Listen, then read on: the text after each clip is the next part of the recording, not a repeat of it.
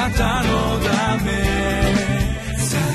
遠くより近くへ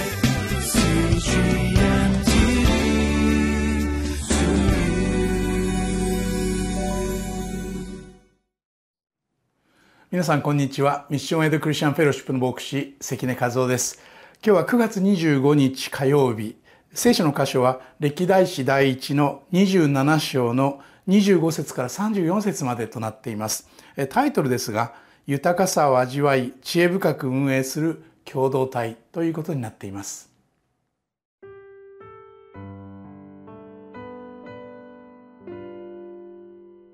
歴代史第一27章25節から34節。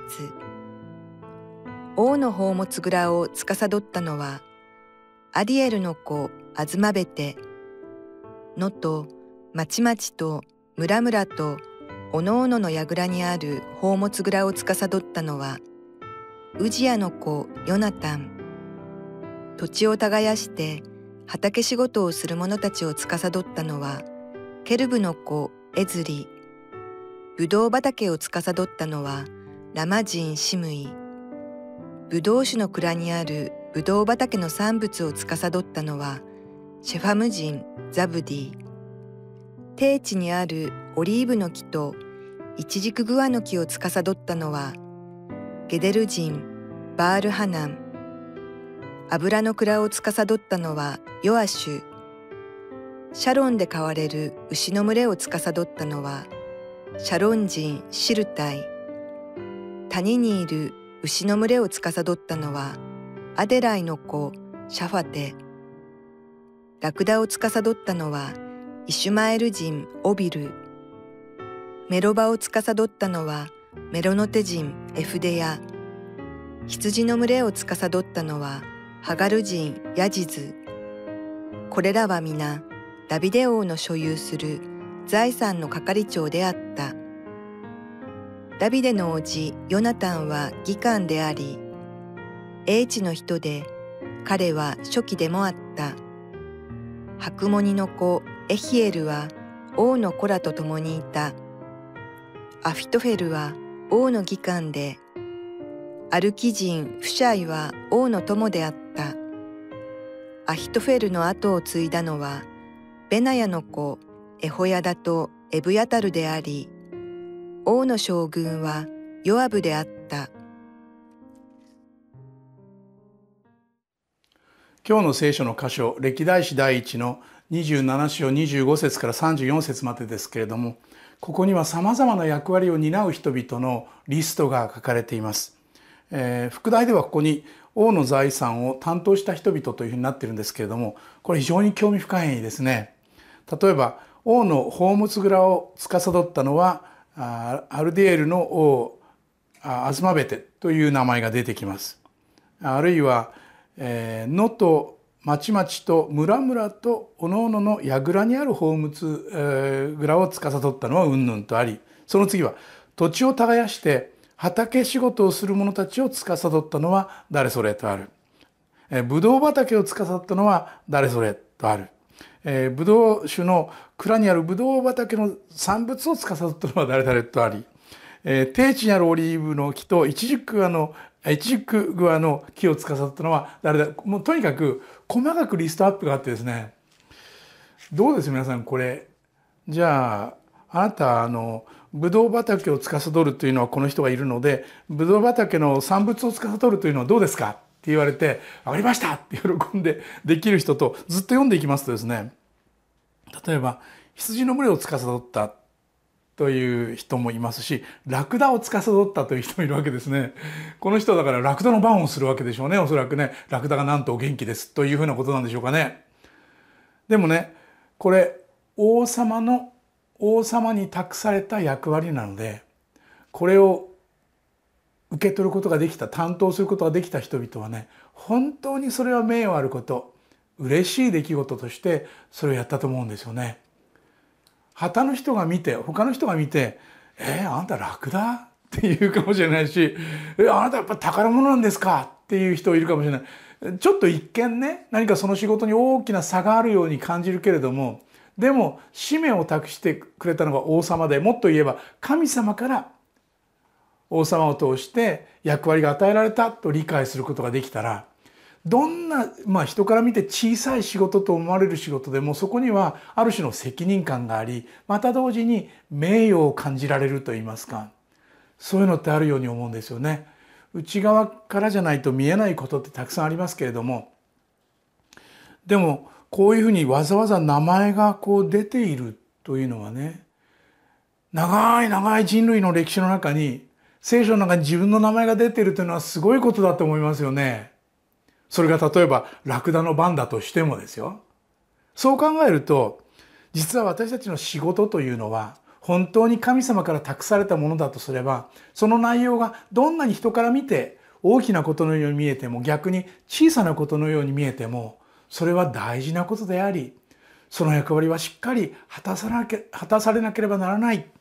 ということなんですよね。でもなかなか私たちは外側を見ますからえー、こんなの嫌ですとか、えー、これですか？とか言って人と比較をして、私はやっぱりこうじゃなければ人前で何かやる仕事じゃなければダメですと言いたくなるようなこともあるでしょうし、あるいは目立つことがやりたいという思いに駆られることもあるかもしれない。もちろん、そういう目立つことをやらなければいけないことをね、やらなければいけない人もいるわけですけれども、でも仕事には様々な仕事があるので、それぞれの役割を受け取ることができたらそれを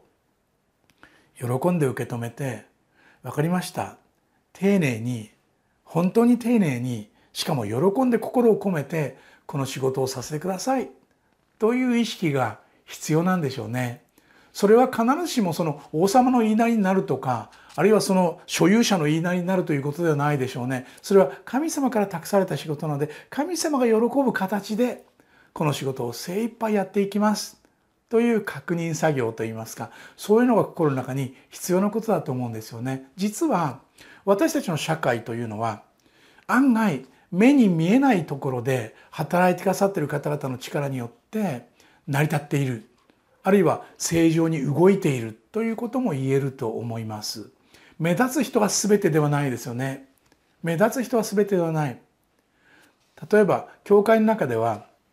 説教者は何かやたら目立ちます。例えばこういう番組にしても説教者が中心ですからあの人はいいあの人の話は分かりやすい、ね、この人の話は分かりにくいそういうようなことでこう優劣をつけるという癖がついてしまってるかもしれませんけども。でもね教会を形ど形作ってそれを運営してそれがずっと続いている背後には説教者の役割はあるんですけれどもでも名前も知られていない人がその入り口に立って丁寧に挨拶をし丁寧に迎え入れるというそういう人たちがいなければあるいは時間より早く来て椅子を並べる人がいなければあるいはトイレのお掃除をする人がいなければ教会はある意味であるいはそういう組織体はなかなか成り立たないんですね。でどちらが大事という言い方もできるんですけれどもそれぞれの役割があってそれぞれの役割が果たされないと組織はやっぱりうまくいかないんですね。大きく見える仕事も小さく思える仕事も神から託された仕事だとしたらそれを喜んで受け止めて精一杯丁寧に誠実にその役割を果たしていくという姿勢がとても大切なことのように思います。それは教会だけではなくあなたの家庭においてもあるいはあなたの職場においてもあるいは友達関係においてもそれぞれの役割というのはあるのかもしれません。自分の役割は何だろう。自分の神様から託されている役割って何だろう。そんなことを考えたことがありますか？実はねそれはとても大事なことのように思います。そしてそれができた時心の中の達成感というのはやっぱり大きいものがあると思うんですよね。ぜひこの歌詞をもう一度読んでなるほど。こういう役割を担った人がいたのかというそのことをですね心にしっかりと受け止めてほしいと思います。えー、そしてその、えー、王様の友達とか王様の子供と一緒にいた人たちというのも出てくるんですけれどもそれもまた大事な役割ですね。あなたの役割がどんな役割であれあなたの役割は神様から託されたとっても大事なものだということを知っていただきたいのです。